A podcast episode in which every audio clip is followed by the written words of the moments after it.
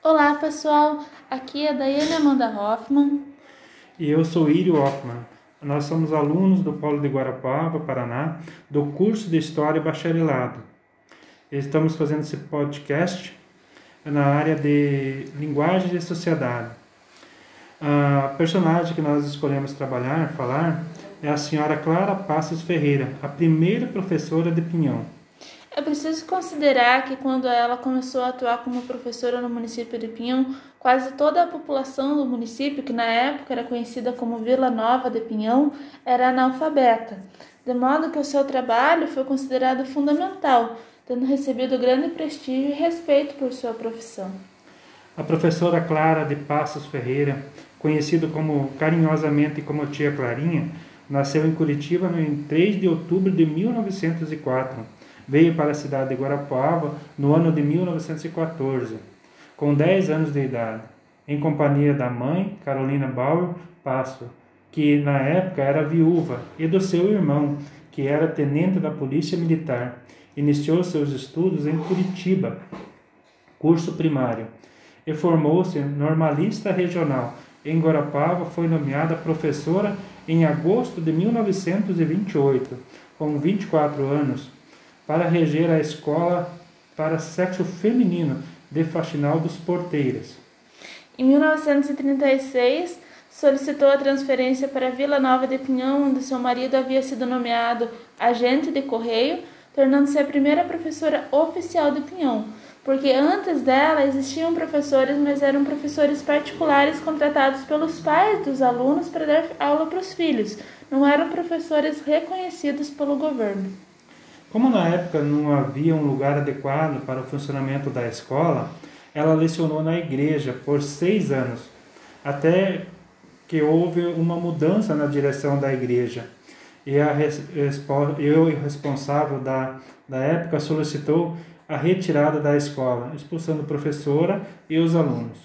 Ela passou a lecionar na sua casa, na área da sua casa onde em dias de chuva ela recolhia todos os alunos para baixo da cobertura e nos dias de sol espalhava eles pelo jardim, até que ela recebeu a visita é, do, do então deputado Antônio Lustosa de Oliveira, que era primo do seu marido, e pediu para que ele construísse, ajudasse a construir uma escola para o município de Pinhão.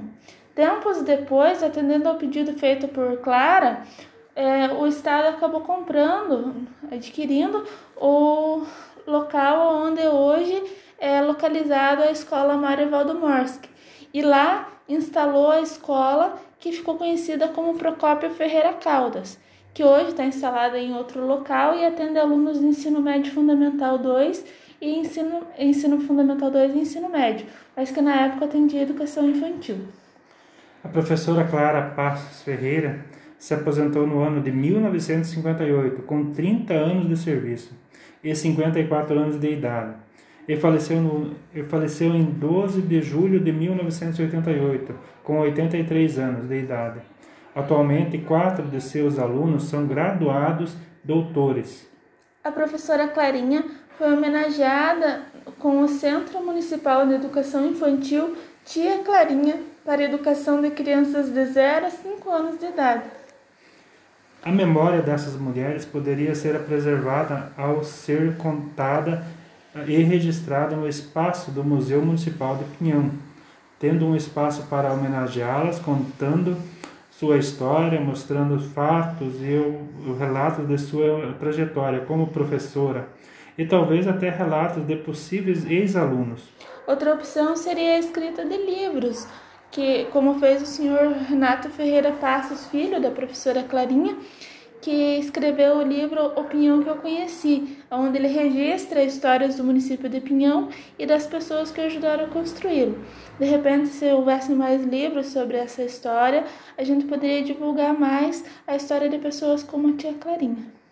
Pessoal, finalizando, queremos agradecer a todos e nós o, que nos ouviram, que ouvintes, né? E pedimos para que compartilhe conosco esse, esse caso, esse caso conheçam a história de mais alguma mulher importante para a sociedade da nossa região.